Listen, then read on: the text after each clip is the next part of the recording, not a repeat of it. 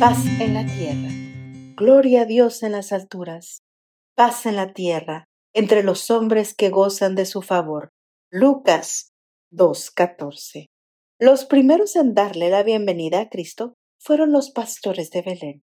Aunque la metáfora del pastor se había utilizado en la Biblia para describir el ministerio divino, la realidad es que en los tiempos de Jesús, los pastores eran considerados como individuos de la peor calaña.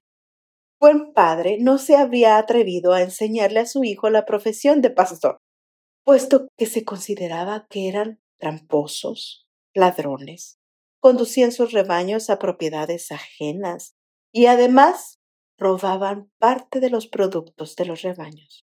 Los pastores no podían asistir al templo ni dar testimonio en el tribunal. Sus pecados no podían ser perdonados, pues no conocían a todos aquellos a quienes han dañado o engañado. Pero a pesar de su mala reputación, los pastores fueron los que estuvieron cerca de Belén. Fueron los primeros en estar al lado de Cristo, y la gloria del Señor brilló, brilló alrededor de ellos.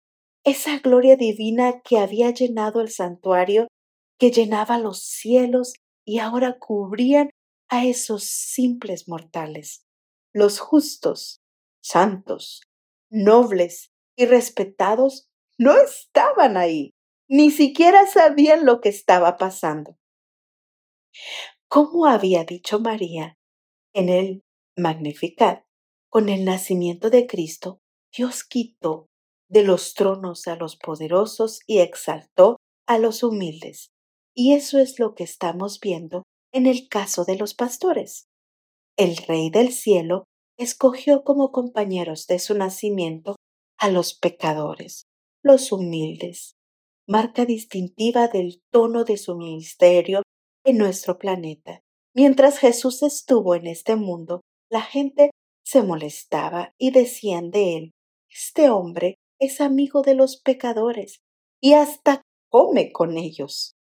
En Jesús, Dios se hizo accesible a todos los seres humanos, se hizo cercanos a los que estaban sin esperanza en el mundo.